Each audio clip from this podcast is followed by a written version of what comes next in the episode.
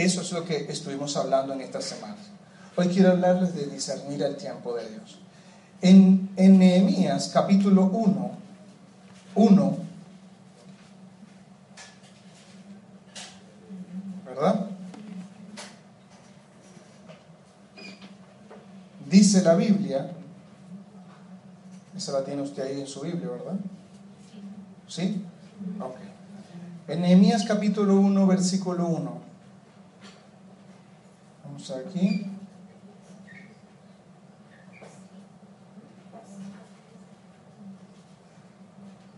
fue Nehemías? está. Ok. Nehemías capítulo 1, versículo 1 dice, yo soy Nehemías, hijo de Acalías, y esta es mi historia. En el mes, lo estoy leyendo en la traducción lenguaje actual, posiblemente usted lo tenga en otra versión y por eso. En el mes de Kislev, cuando Artajerjes llevaba 20 años de reinar, habla de que fue en el año 20.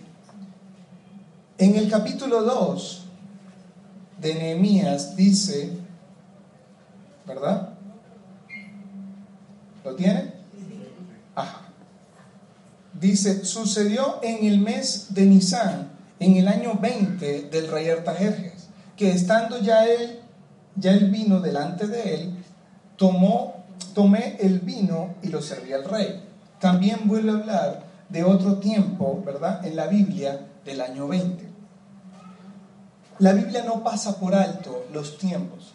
La Biblia no pasa por alto las fechas no las pasa por alto. Si usted se pone a detallar, dice en el año 20 del rey tal, en el año 20 de tal, y así sucesivamente va a ir hablando de tiempos, es decir, que el Señor sabe, el Señor sabe los momentos precisos, los momentos exactos donde debía traer la palabra o donde se debía hacer algo, ¿verdad? Habla del tiempo en particular. En este momento, en Nehemías habla del tiempo en particular de la reconstrucción de las murallas y luego de las puertas.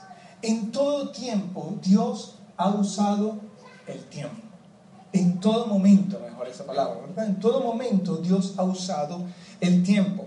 Y nosotros debemos ser diligentes en saber qué tiempos está viviendo la iglesia. ¿Qué tiempo es este en que está viviendo la iglesia? Porque a veces nosotros debemos discernir cuál es el tiempo. Porque a veces estamos haciendo cosas que pueden estar fuera del tiempo de Dios. A veces nosotros podemos estar hablando a la congregación algo que no es de ese tiempo, sino es de algo que más adelante va a pasar o de que ya pasó. Y debemos discernir qué es lo que está pasando, cómo le estamos hablando a los jóvenes, de qué le estamos hablando a los jóvenes. Este tiempo es totalmente diferente, perdonen la expresión, al que vivió Marta, por decirles un ejemplo, ¿verdad? Es un tiempo diferente. ¿Por qué? Porque la iglesia, como, como le hablaba a los jóvenes en ese tiempo, es totalmente diferente a la iglesia como le habla en este tiempo. Pero tengo que discernir cuál es el tiempo de Dios. Porque a veces nos podemos quedar hablándole a los jóvenes las mismas cosas que les veníamos hablando durante todo el tiempo. Entonces vemos jóvenes que simplemente dicen, esto no es para mí. No, qué, aburrido. Uy, no, ahí todo el tiempo hablan cosas. No, no, no. Entonces, ¿qué es lo que está pasando? ¿Qué es, ¿Qué es lo que Dios quiere en este tiempo? Por eso es que dice discerniendo en el tiempo de Dios. ¿Qué quiere Dios para este tiempo con los jóvenes, con los matrimonios? Qué tremendo que uno dice, hay matrimonios, mis padres tienen más de 40, tienen 40 años, ya van a cumplir 40 años de casados. Y uno se queda sorprendido. Y uno dice, wow, ellos seguramente fueron a una iglesia. Y entonces ahí en la iglesia les di los consolidaron para que fuesen el matrimonio que durara eternamente. No, ellos no asistían a la iglesia.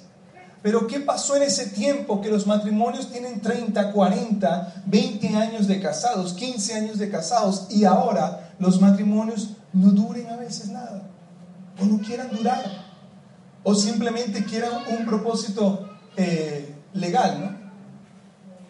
Nos casamos, pero tú por allá, yo por aquí. Yo hago lo que quiero, tú haces lo que quieras. ¿Qué es lo que ha sucedido? ¿En qué parte nos hemos quedado pegados en el tiempo? Y Dios quiere llevarnos a algo más allá, y Dios quiere llevarnos, y Dios quiere empujarnos a algo más hermoso, a algo más glorioso, pero nosotros todavía estamos en el tiempo que nosotros queremos vivir. Ahora, dice que Dios, que hay dos tipos de muros. Aquí en Nehemías se reconstruyeron las murallas y las puertas, ¿cierto? Y una muralla puede servir para dos cosas, ¿verdad? Una de las cosas puede ser para encarcelar y otra de las cosas puede ser para proteger. Pero nosotros debemos estar claros de que hay dos murallas. Una que me sirve para encarcelarme y otra que sirve para protegerme. Porque si usted construye, si yo llegara acá y pusiera una muralla alrededor de Parque Central, ¿qué fuera lo primero que pensaron las personas de Parque Central? ¿Ah? Están encarcelados. Dice, están encarcelados, estamos encarcelados. Mira, mira ahora lo que pusieron ahora. Esa muralla ahí, estamos presos, estamos aquí simplemente. ¿Verdad? No podemos movernos. Pero la otra puede ser, están protegiéndonos de algo que viene de afuera o de algo que está adentro. Y, se desea saber qué es. Ahora, ¿dónde está la mayor muralla? Vamos a ir por la muralla negativa, la muralla de encarcelamiento. ¿Dónde está la mayor muralla de todo el mundo? La más grande de todas las murallas. ¿Dónde usted cree que se encuentra? ¿Dónde? En la mente. Es allí donde se construye la muralla más grande. Usted construye una muralla de lo que ve, de lo que cree, de lo que piensa que es la vida. Y empieza a encerrarse en un cuadrado. Empieza a encerrarse y decirte, esta es mi vida. Esto es lo que yo nací.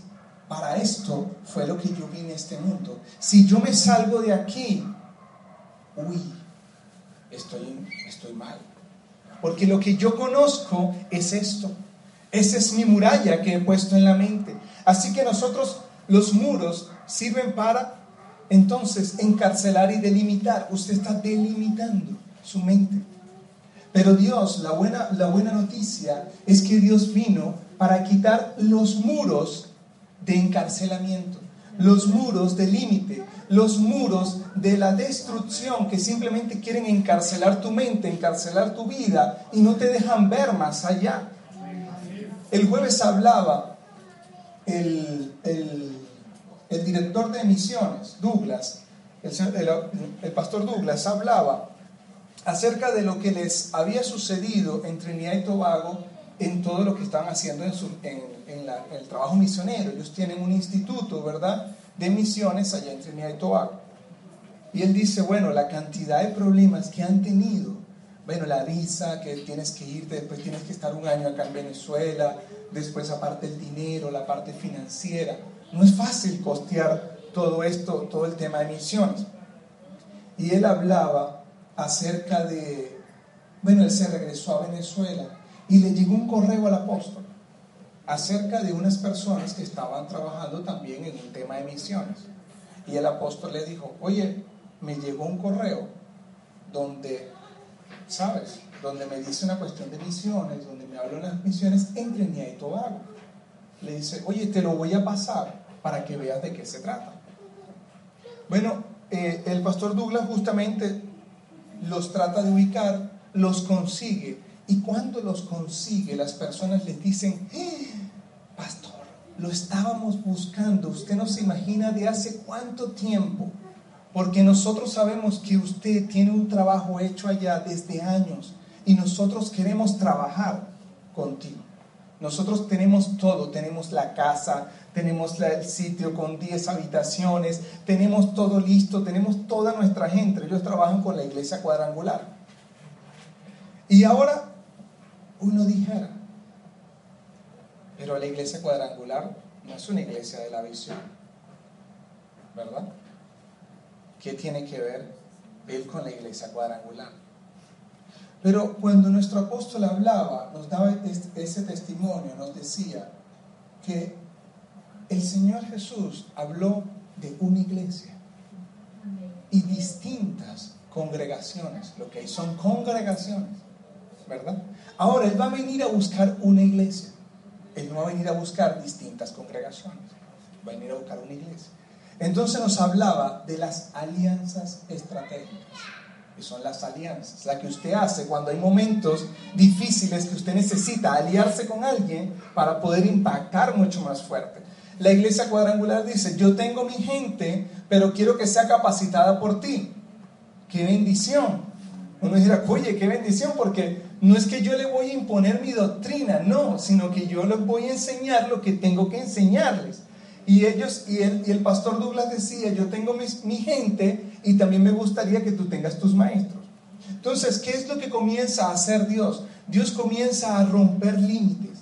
Dios comienza a romper, una vez hablaba nuestro pastor, el, el cuadro, que es nuestro pastor Agapito siempre hablaba del tema del cuadro de referencia. El mar rompe tu marco de referencia. ¿Y qué significaba romper el marco de referencia? Romper el mismo marco del cuadro que siempre ves. Romperlo y ver lo que realmente es la pintura. Verlo completo. Y es saber una, una alianza estratégica. Ya actualmente, pues se vio un semblante totalmente diferente. El pastor Douglas cuando habló de la alianza estratégica y ahora dice, ahora tenemos, me falta dinero, pero ahora tenemos un lugar donde estar. O sea, la obra va a seguir. El apóstol le pudo haber dicho, Douglas, no, no lo hagas. ¿Sabes qué? Ellos son la iglesia cuadrangular. Ellos no tienen nada que ver con nosotros. Ellos, no, no hagas eso. Pero el apóstol dice que oró y dice, son alianzas estratégicas que uno hace con el Señor. Y posteriormente ahora van, van a ir viendo más adelante algunas cosas que vamos a, a, estar trabajando junto con ellos también con el tema de misiones y vamos a estar, nos pidieron que nadie sabe si es misionero o no es misionero, pero hay algunas personas que tienen un deseo y un anhelo de misiones, de irse a, los países, de irse. A veces algunos le dicen, no, pero usted tiene que hacerlo aquí. Pero si, si aquí no es su pasión, hay personas que tienen el llamado para irse al Congo, qué sé yo, por allá a, predicar la palabra. Hay personas que lo tienen.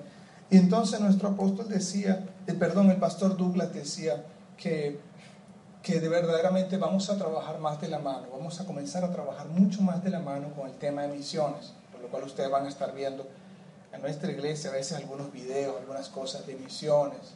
Ellos eh, no van a venirnos a dar una charla, sino simplemente vamos a ir aquel que tenga el anhelo, el deseo, la necesidad o, o, la pasión de ir a misiones, pues lo puede hacer, ¿verdad?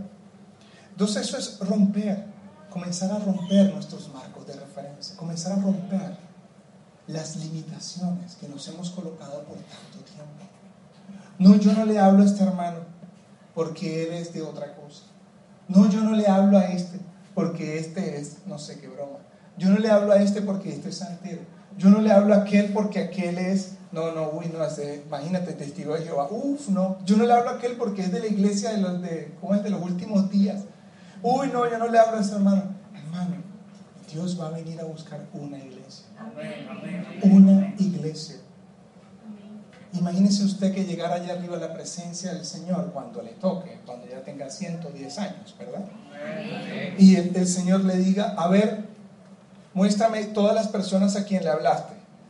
Y usted diga, bueno, aquí tengo dos. Y muéstrame todas las que no le hablaste. Bueno, comienza uno a hacer chorro. ¿Y por qué no le hablaste a todas estas? Ah, bueno, porque este era marido de estas dos mujeres. Entonces yo no le hablo a ese hermano, dice, está en pecado ¿qué tal? No me voy a poner con él a hablar. Y no le hablé a este, a este, a este, a este, señor. Nunca rompiste tu marco de referencia. Tu marco de referencia fue solamente hablarle única y exclusivamente a las personas que creían. ¿Y las que no creen qué? ¿Y las que no, no leen la palabra qué? ¿Dónde están? ¿quiénes son? ¿Dónde está esa gente? Están afuera, mis hermanos. Hasta que nosotros no sintamos una genuina compasión por ellos, hasta que nosotros no sintamos que se están perdiendo, entonces no actuaremos. Y quiero decirles algo hoy en esta mañana. ¿Sabe cuándo va, cuándo sentimos que esas personas se fueron o cuándo comenzamos a tener compasión? Cuando se va un ser querido y no conoce a Dios. Y uno dice, y empieza el corazón a demolerse. No espera que, al que el Señor llame a su presencia a una persona. No espere que sea otro quien le hable del Evangelio a su familia y no sea usted. Me sorprende que a veces dice, cuando llega uno a la casa, dice, ah, sí, en estos días estaba llegando yo a la casa y mi mamá me dice, ah, sí, porque fui para la casa de no sé quién, de la, de la Torre A. Y me invitaron a una broma que ellos hacen ahí, una reunión católica, ellos ahí, ay, bien bueno, porque hasta con panderetas y todo, y cantan y eso, y se divierten. Y yo me decía, decía, qué terrible soy. Porque, ¿qué me pasó? ¿Qué me sucedió? Debo romper el marco, debo romper mi muro, debo romper mi límite, tengo que comenzar a salir de, mis límites. ¿Y mis límites qué es? Mi zona de confort, donde yo me siento cómodo es aquí donde yo me siento cómodo. Me siento cómodo con Lino, con Brigitte, con Andrés. Yo me siento cómodo con ellos. No, porque ¿para qué más? Yo me siento bien con ellos. Ya yo no busco a nadie. Hay que romper. Hay que comenzar a romper ese marco de referencia y comenzar a buscar a aquellos que están afuera. Lo primero que Nehemías restauró fue las murallas, ¿verdad? Y luego las puertas. Y la primera puerta que Nehemías reedificó. ¿Cuál fue? Vamos a leer Nehemías capítulo 4.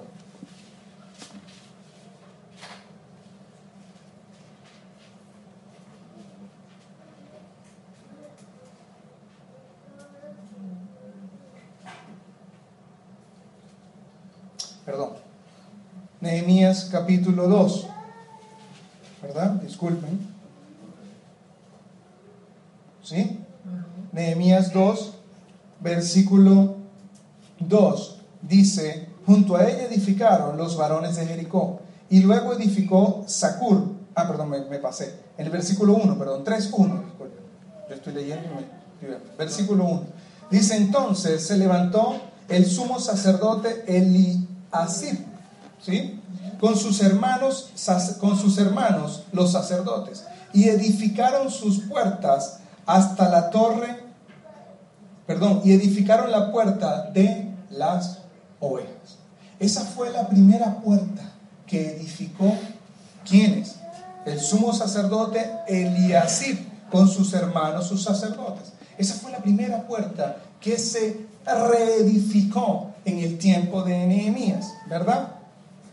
Ahora, me llama la atención porque dice la palabra que la puerta de las ovejas no era una puerta que estuviera destruida. Si usted lee la palabra de Dios, dice en ese mismo versículo, ¿verdad? Dice que edificaron la puerta de las ovejas, ellos arreglaron y levantaron sus puertas hasta la torre de Jamea, de Jamea, ¿verdad? En otra versión dice que estaba, la alinearon.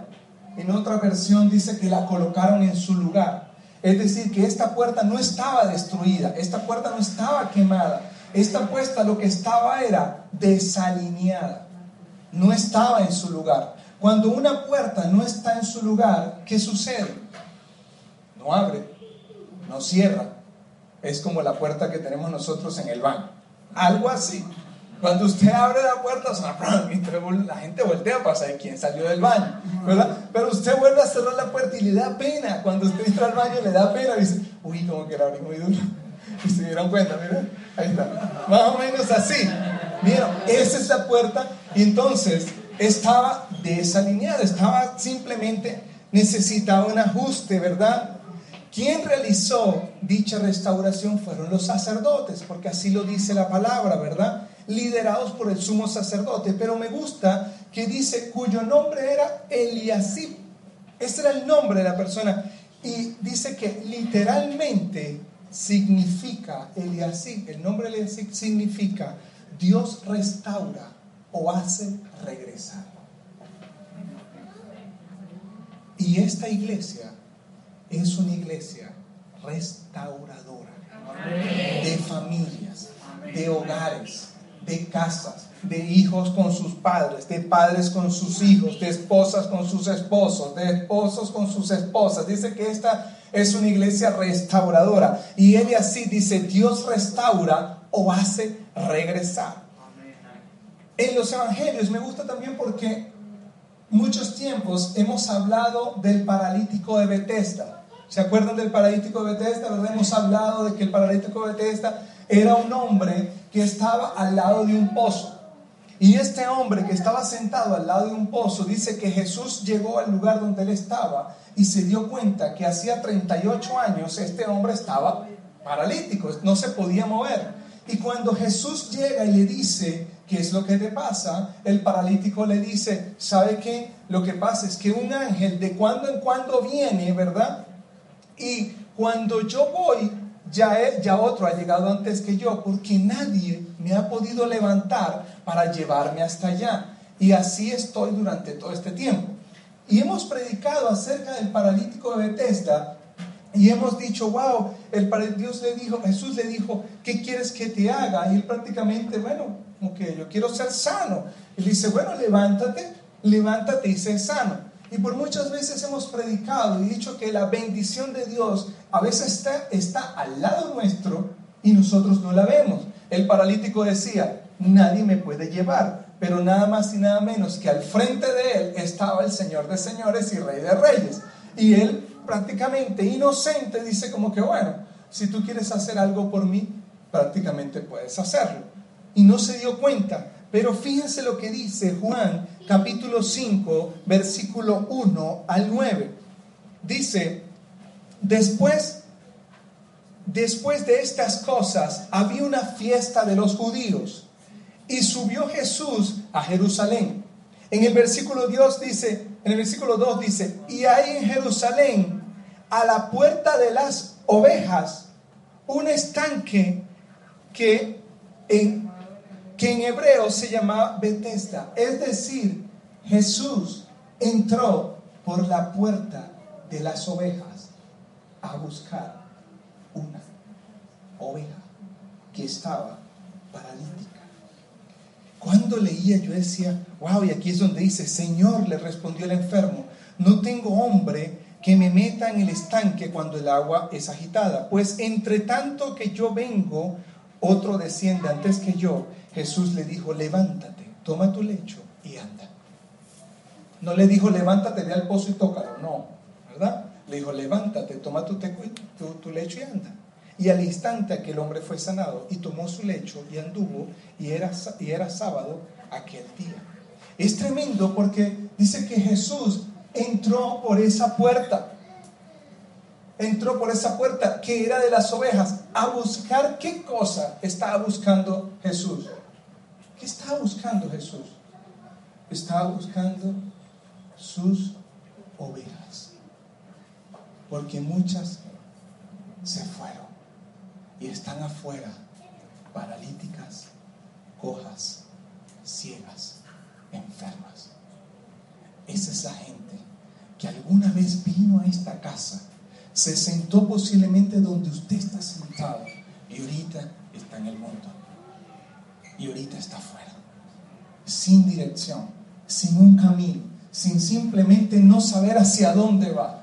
Y Jesús dice, yo entro por la puerta de las ovejas porque es la puerta de la salvación. Es la puerta, es la primera puerta que se construyó en la reedificación de los muros, que significaba prácticamente un nuevo comienzo. Es como que Jesús te alcanza la mano y te dice, todavía hay una oportunidad. Hay mucha gente, si nosotros nos pusiéramos a contar cuántas personas se han ido de esta iglesia, y no digo que se han ido en rebeliones, digo personas que se han ido de la iglesia porque sí, y están ahorita en el mundo. Marta tenía una oración de la intercesión que decía eh, la oración por los caídos, ¿verdad Marta? la oración por los caídos, pero no se refería a los caídos de rebeldía, se refería a los caídos que se fueron de la iglesia porque en algún momento dijeron, no, yo no, no, no, hicieron la oración de fe en esta iglesia, pero se fueron, están caídos.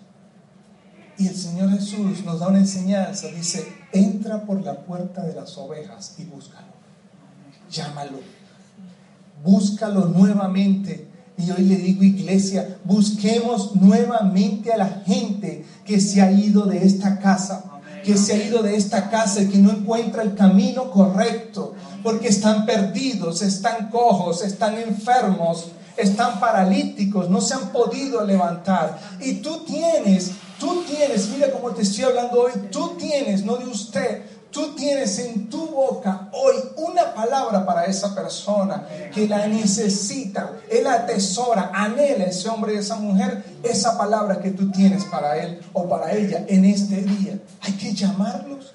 Uno dice, no, pero que venga. Si se fue, él sabe la dirección, él sabe dónde está la iglesia. Hermano, este hombre sabía dónde estaba el pozo, pero no podía llegar. Algunos dicen, y no se podía ir arrastrando, arrastrando, arrastrando, arrastrando y llegar al pozo. Y cuando viniera el ángel, él adelantarse la torre más y tocar el agua. Porque eso no lo dice la Biblia, pero interpretemos un poco. Él dice, mi problema es que de aquí que yo vaya, llega otro y toca el agua. Oye, no te pudiste adelantar, como así como el criollo venezolano que dice la viveza venezolana. Oye, yo me voy arrastrando, arrastrando hasta que llega el pozo, ¿verdad? ¿Ah? Y se colea ahí y toco el agua y le dice, le gané a todito, ¿verdad? Pero él habla que habían ciegos y que llegaban, porque él decía, antes que yo vaya, otros ya llegan. O sea, que habían ciegos que pudieron llegar, pero él no podía. Hay que llamarlo, hay que buscar a esa gente. Decirle, mira, te amo, te quiero mucho y las puertas de la iglesia están abiertas para ti y para tu familia. Hay que volver a ellos. Amén. Otra característica que tenía esta puerta, la puerta de las ovejas, es que era una puerta sin cerrojo. Era una puerta que no tenía llave. ¿Qué tal? Permanecía sin llave para que cualquiera pudiera entrar en cualquier momento. La puerta de las ovejas no puede tener llave. No puede ser una puerta que yo le pase candado, cerradura y cadena, toda esa aroma y diga porque voy a proteger a las que yo tengo, y no quiero que nadie se meta y nadie salga tampoco. Entonces todos estamos presos y comenzamos a construir murallas de encarcelamiento. Esta no era el caso. Esta era una puerta que no tenía llave. Todos estamos invitados a ser parte de la fiesta de Dios. Todos estamos invitados a ser parte de Dios. ¿Y este qué hace aquí? ¿Y cómo se le ocurre? todos estamos invitados a la casa de Dios. El Señor es el único que le revelará a esa persona si ya está haciendo bien o si está haciendo mal. El Señor es el único que puede entrar en su corazón y juzgar lo que Él está haciendo o lo que ella está haciendo. Pero más nadie puede hacerlo. Más nadie puede hacerlo. Amén dice que Jesús es la puerta a través de la cual podemos entrar en el reino de Dios, la cual está abierta para todo el que crea. ¿Usted cree en Dios? ¿Tú crees en Dios? Está abierta la puerta. ¿Quieres pasar? A veces. Si quieres pasar, entonces está abierta la puerta. La puerta de Dios está abierta. Ahora, algunos pasan, otros no otros se quedan afuera. A veces el que se queda afuera es devorado. Simplemente. ¿Verdad? Dice en Juan 10, versículos 7 al 11, dice, Juan 10, 7 al 11, dice, volvió pues Jesús a decirles, de cierto, de cierto os digo, ¿qué cosa? Yo soy la puerta de, la Yo soy la puerta de las ovejas. Es decir, que el Señor hoy te está diciendo, si tú edificas esa muralla, si tú edificas esa muralla, yo soy la puerta de las ovejas, no tiene cerrojo, no tiene nada, yo soy a donde tienes que venir con tus penas, con tus, con tus molestias, con tus angustias, yo soy el que te va a rescatar, no hay más nadie. Es bien clara la Biblia cuando lo habla. Volvió pues Jesús a decir, de cierto, de cierto os digo, yo soy la puerta de las ovejas. Todos los que antes de mí vinieron, que dice, ladrones son y salteadores, porque no los oyeron las ovejas no los oyeron las ovejas, simplemente vinieron a quererle calentar la oreja a las ovejas, pero cuando las ovejas reconocieron la voz de quién, de su pastor, la voz de su, del Señor de señores, dijo, ah, ah, para allá no voy, este es mentiroso, este me está cayendo a coba, yo voy es para donde mi pastor está diciéndome, yo voy para donde estuvo, para allá es donde yo voy, yo no voy a ir para más ningún lado. Eso es lo que prácticamente el Señor está diciendo. Y más adelante dice, yo soy la puerta, el que por mí entrare será salvo. El que por mí entrare será salvo, o sea, el Señor, ¿no? Y entrará, ¿y qué dice? Entrará y, y saldrá y hallará pasto. O sea que puede, quiere decir que usted entra, sale de la casa de Dios, no hay ninguna limitación y vas a, vas a salir y vas a encontrar una bendición tan grande y sobreabundante sobre tu vida, porque ya el Señor te está diciendo, entraste a la puerta que soy yo, ahora te estoy dando todo lo que tú necesitas, ahora sal y vas a encontrar las mayores cosas de este mundo porque las tenía preparadas para ti. Amén. Amén.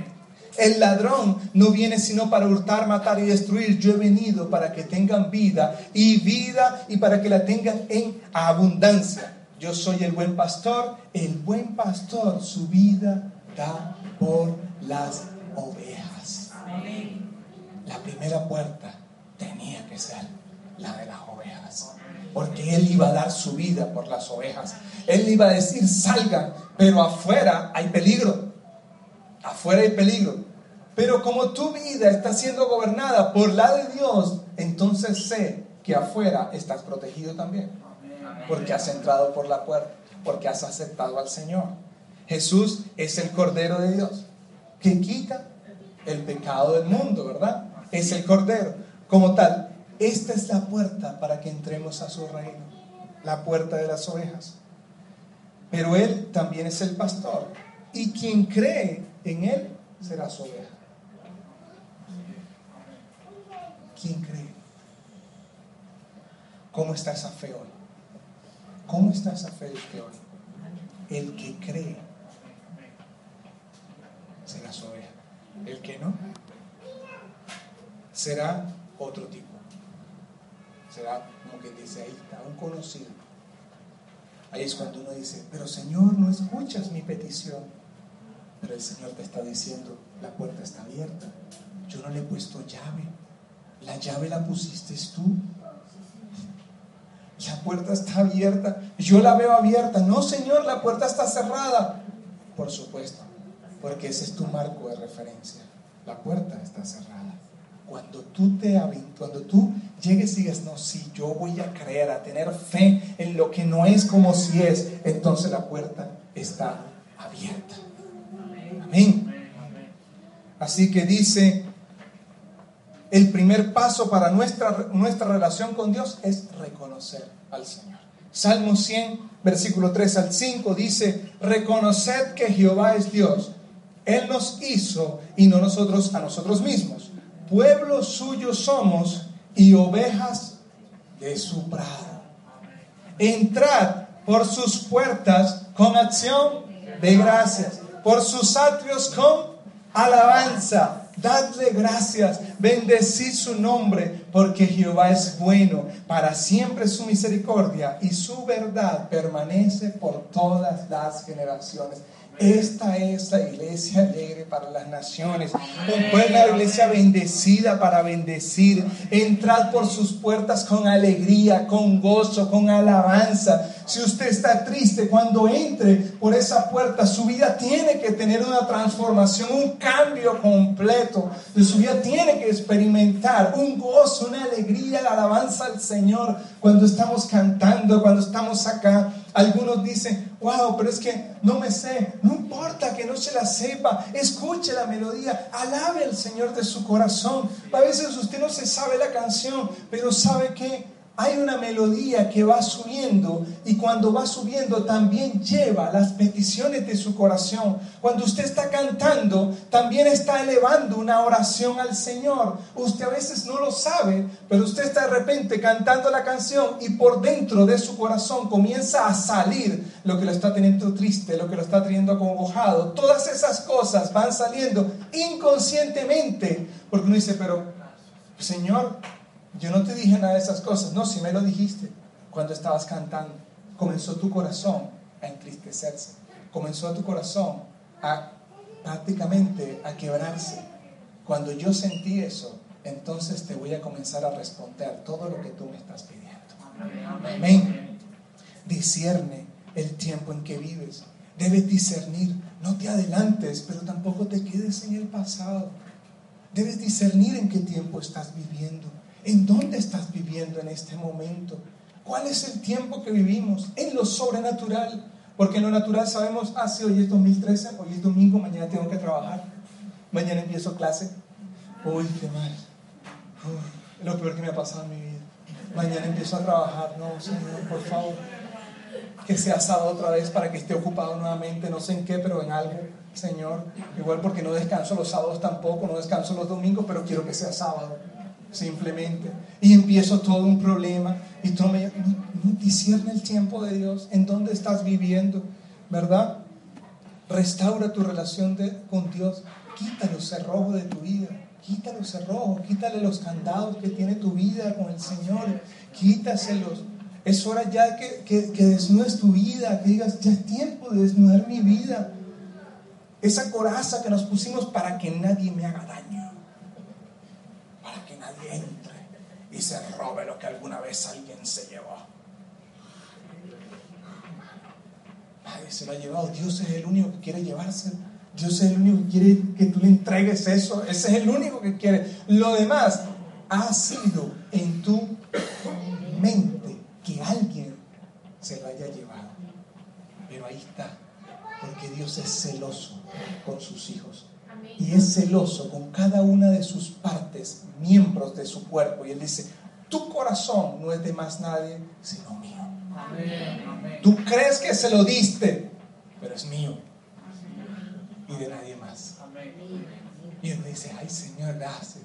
Oye, gracias Señor, porque yo creí que se lo había llevado ese tipo. Yo creí que se lo había llevado esa tipa. Yo sentía un vacío en mi corazón tan fuerte, Señor. No, hermano, él dice, no, nadie se lo ha llevado, él está ahí. Ahí está. Él late, ponte la mano en el corazón. Póngase la mano en el corazón. Usted puede sentir, aunque sea ahí los latidos del corazón. Puede sentir. No, de repente, ahí está, está latiendo. Algunos dicen, no, yo no lo escucho. ¿Quién no escucha su corazón? Levante la mano. Levante la mano. ¿Quién no escucha su corazón? No lo escuchó ahorita. Dígame, ¿quién no lo escuchó? ¿Todos lo escucharon? ¿Seguros? ¿Totalmente? Qué bueno, porque pensé que sabían. Usted lo escucha, su corazón está ahí. Nadie se lo va a llevar.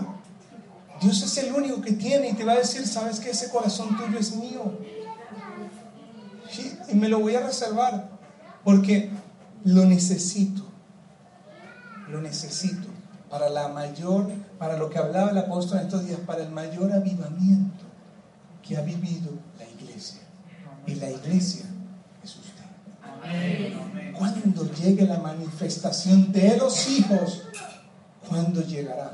Cuando yo comience a quitar el cerrojo de mi corazón, cuando yo empiece a decir, hasta aquí se acabó no me la calo más. No le doy más llaves al diablo para que controle mi corazón, ni, ni, a, ni a quien quiera, ni a hombre, ni a mujer, ni, a, ni al trabajo, ni nada, porque a veces no solamente es hombre y mujer, también es trabajo. También es trabajo. uno cierra su corazón y dice, es mi trabajo, más nada. Qué tremendo, ¿no? Quita la crítica, quita la contienda, quita la pelea, quita todo lo que te está manteniendo como quien dice, como que usted no ve que los boxeadores, a mí me gustan los boxeadores cuando van, cuando van caminando el ring, porque ellos ya van caminando así, ¿no? es automático, ellos no caminan normal, ellos van ya ya que, que, si, el, que si el de al lado le, le hizo una mala palabra, ¡pum! le mete un golpe. De una vez, ustedes se han dado cuenta, yo vi una vez una pelea donde el referee estaban peleando y el referee lo fue a parar y el hombre le metió un golpe al referee y lo tumbó, de hecho quedó desmayado. El, que, estaba diciendo que, todo va bien, pues, ¿no? que no ven boxeo, yo no veo boxeo, pero, a veces veo algunas peleitas, entonces dice el hombre que le metieron ese golpe y lo tumbaron y lo desmayaron. Hermano, porque están como, como que a la expectativa, están a la defensiva, están así. ¿Y qué es lo que pasa? ¡Pum! ¡Ay, perdón, perdón, perdón! Perdón. Entonces, perdón, pero perdón, nada, ya le metiste su solo golpe. ¿Qué vas a hacer? Entonces, quita eso, quita eso, nadie te está persiguiendo. Fíjate que uno anda en la calle hasta de su sombra, uno a veces se asusta, uno va caminando y de repente hace así, y sigue caminando y se hace el loco para que nadie lo vea. Y se va para allá. Quita eso, mi hermano. Quita esas cosas. Porque no, no te hace bien. Tienes que caminar con confianza, con fe, que Dios está contigo. Entonces uno va por la calle, no quiero decir con el tema de los celulares y todas esas cosas, no quiero decir que usted va a estar descuidado, pero entonces usted sale a la calle y no, y el Señor, y no, y esto es mío, y cuánto me costó, y si me lo llevan, anoche hablamos ese tema, y si me lo llevan, y si no se quiero, y uno sale con aquel temor de la calle, ¿sabes? y uno dice, Dios mío, pero es que ya, ¿qué hace uno? Quita eso, porque te estás encarcelando.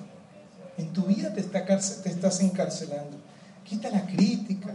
El Señor en su misericordia te va a dar la victoria con todas tus batallas, de todas y cada una. Y permitámosle a las ovejas que entren a la casa de Dios. Permitámosle que entren. A veces uno dice, miren, miren, eh, chicos y chicas, ¿Cuánto tiempo nosotros a veces nos dio pena invitar a personas a la iglesia porque tenían que subir las escaleras, porque veían el basurero allá, porque veían de repente aquí pusieron un escritorio? A nosotros nos dio pena sacar, Richard, a nosotros nos dio pena sacar un, armazón, un armazón que teníamos ahí en la estantería y ponerlo aquí afuera. Nos dio pena, mi hermano, porque decíamos, uy, qué pena nos da llevar un escombro y colocarlo allá afuera. No, no, no, hermano, vamos a buscarlo. Y los hermanitos Richard allá y Lederman y de bajaron con ese armazón y, lo bajaron hasta el sótano 3, hasta donde está la dimensión desconocida. Y lo bajaron hasta allá abajo y lo metieron allá abajo y se lo dieron. Y allá abajo los señores le dijeron, gracias mi hermano. Claro, porque ahí les había dado como 600 bolos cada armazón de eso. Ahí estaban tranquilitos, felices.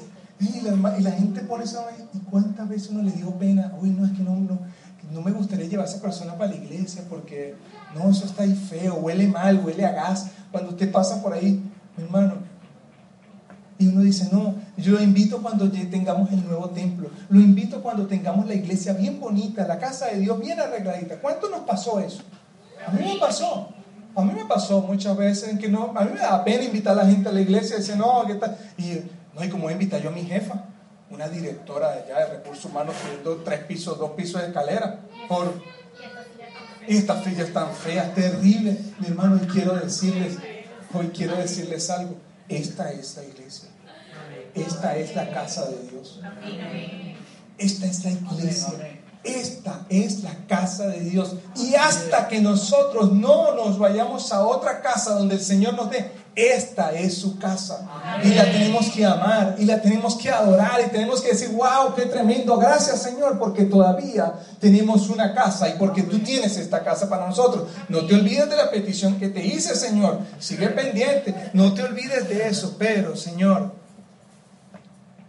ayúdanos a amar la casa. Ayúdanos a amar la casa.